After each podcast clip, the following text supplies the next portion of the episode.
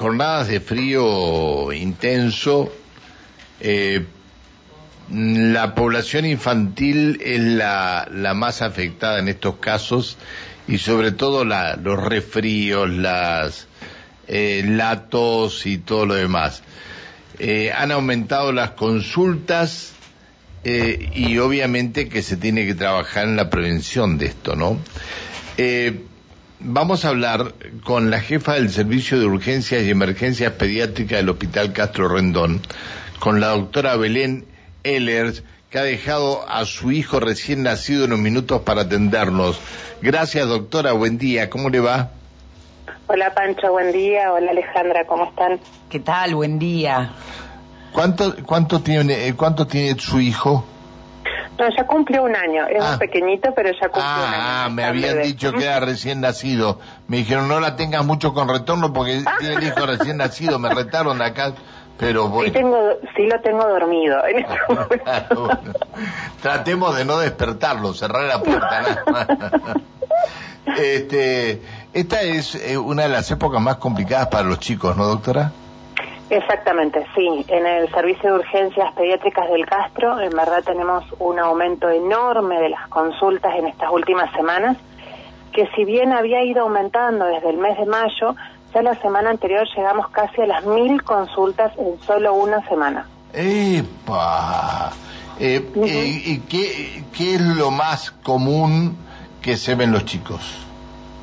Sobre todo todas las consultas respiratorias. Tenemos más de un 80% de consultas eh, que es por tos, por mocos, por fiebre, estornudos, eh, síntomas en realidad respiratorios es lo que es lo más importante. No dejamos, por supuesto, de asistir todo lo que tenga que ver con incidentes en el hogar, intoxicaciones, eh, traumatismos y demás, que por supuesto eso no tiene un momento del año donde es mayor, siempre es igual, pero bueno, ahora se lleva en la cabeza todas las consultas respiratorias.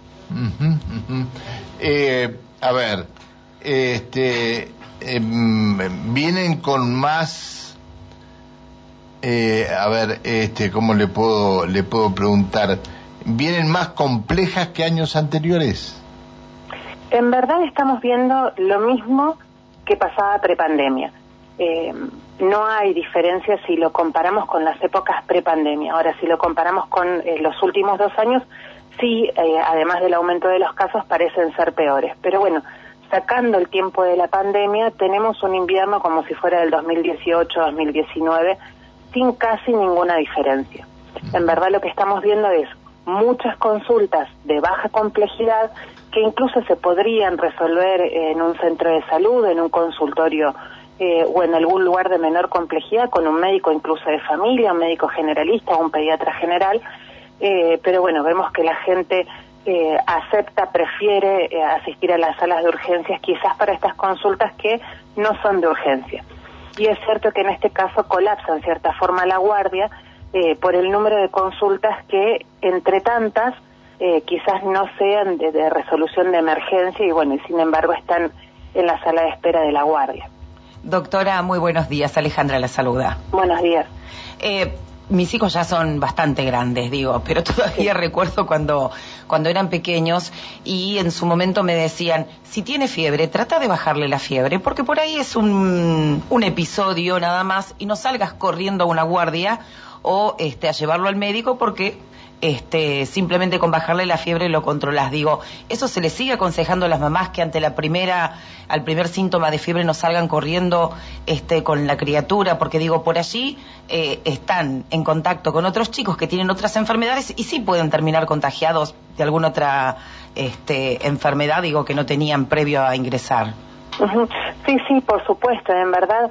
Eh, nosotros recomendamos a las familias en general de que eh, hay signos y síntomas cuando yo no debo quedarme en la casa porque sé que como mamá o papá no los voy a poder resolver y necesito ayuda profesional. En caso de estas pautas de alarma que ahora las mencionamos, eh, uno siempre debe acercarse o ante la duda de esas pautas de alarma, porque es verdad, uno no tiene como mamá o papá tener la certeza de si es una alarma o no. Pero es cierto que hay síntomas que son los que más abundan actualmente en las salas de urgencia que es, por ejemplo, la tos de reciente inicio, los mocos de eh, varios días de evolución, pero que en verdad uno lo ve al niño que juega, corre, salta sin ninguna dificultad, y la fiebre también de reciente inicio. Es cierto que esos síntomas deben ser tratados en la casa con medidas generales que no es automedicar, sino que tiene que ver con los cuidados generales como cuidadores de ese niño que debemos y es nuestra responsabilidad poder aliviarlos por ejemplo, hacer un vapor dentro del baño para poder ayudarlo a aflojar los mocos, poder tratar una fiebre con ibuprofeno, dipirona o paracetamol, que todos como papás deberíamos tener dentro del hogar, medir la temperatura para tener la certeza si tiene la fiebre teniendo un termómetro, eh, poder acompañarlo sacándole los mocos, ayudándola a que descanse un poco más confortable, levantando un poco la cabecera de la cama para que sienta la sensación de que está más aliviado para respirar. Esas son cosas que todo mamá y papá podrían hacer en el hogar sin necesidad del aval de un profesional.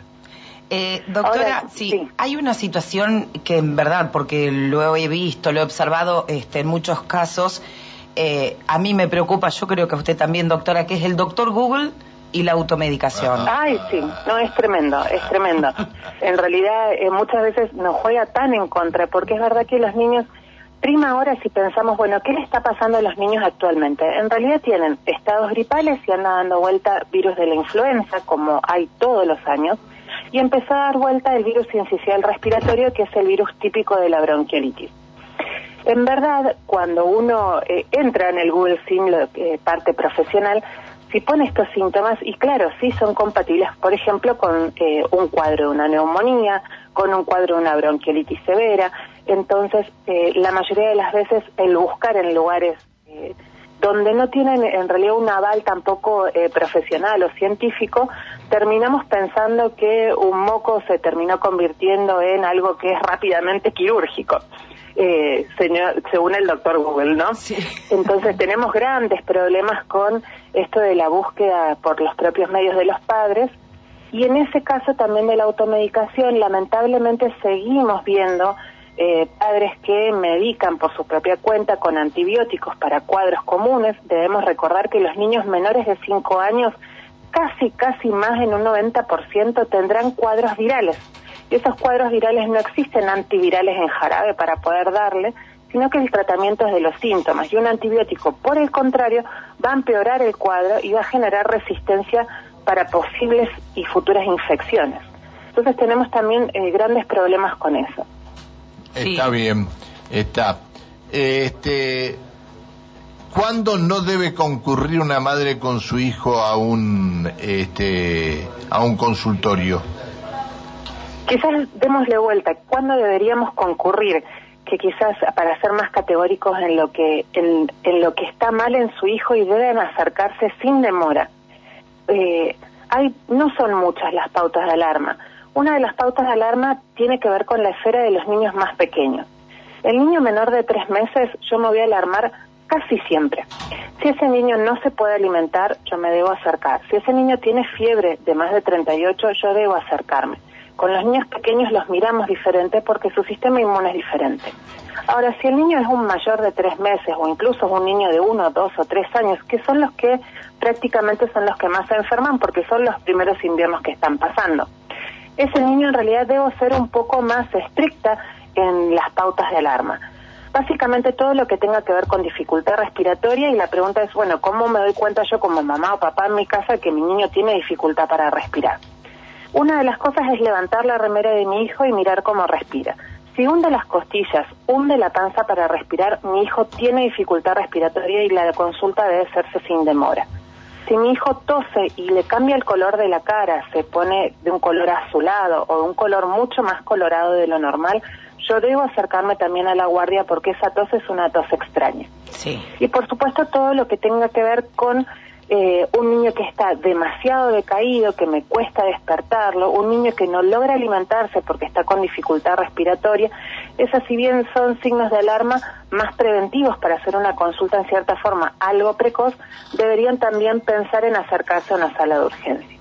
Fuera de eso, la tos y los mocos son muy frecuentes en el invierno, los niños van a estar con tos y moco, seguramente muchas veces durante el mismo invierno. Incluso se dice que pueden sufrir hasta cinco o seis resfríos en el mismo invierno. Y uno dice, pucha, parece que está con moco todo el invierno. Y lamentablemente si su niño tiene dos o tres años, seguramente ese va a ser el caso. Está, está. Bueno, doctora, no la molestamos más. No, por favor. Le agradecemos que nos haya atendido y no va a ser la última vez que vamos a hablar. Por supuesto, no hay ningún problema. Acá estamos desde el Servicio de Urgencias del Castro para responder todas sus preguntas. Que siga muy bien, hasta siempre. Buen día. Buen día para todos. La doctora Belén Ehlers, eh, jefa del Servicio de Urgencias y Emergencias Pediátricas del Hospital Castro Rendón. Bien, eh, 9 de la mañana, 16 minutos en la República Argentina. Eh... 3 grados, 3 décimos, el último registro de temperatura que tenemos. No está la actualización de las 9 todavía. Bien.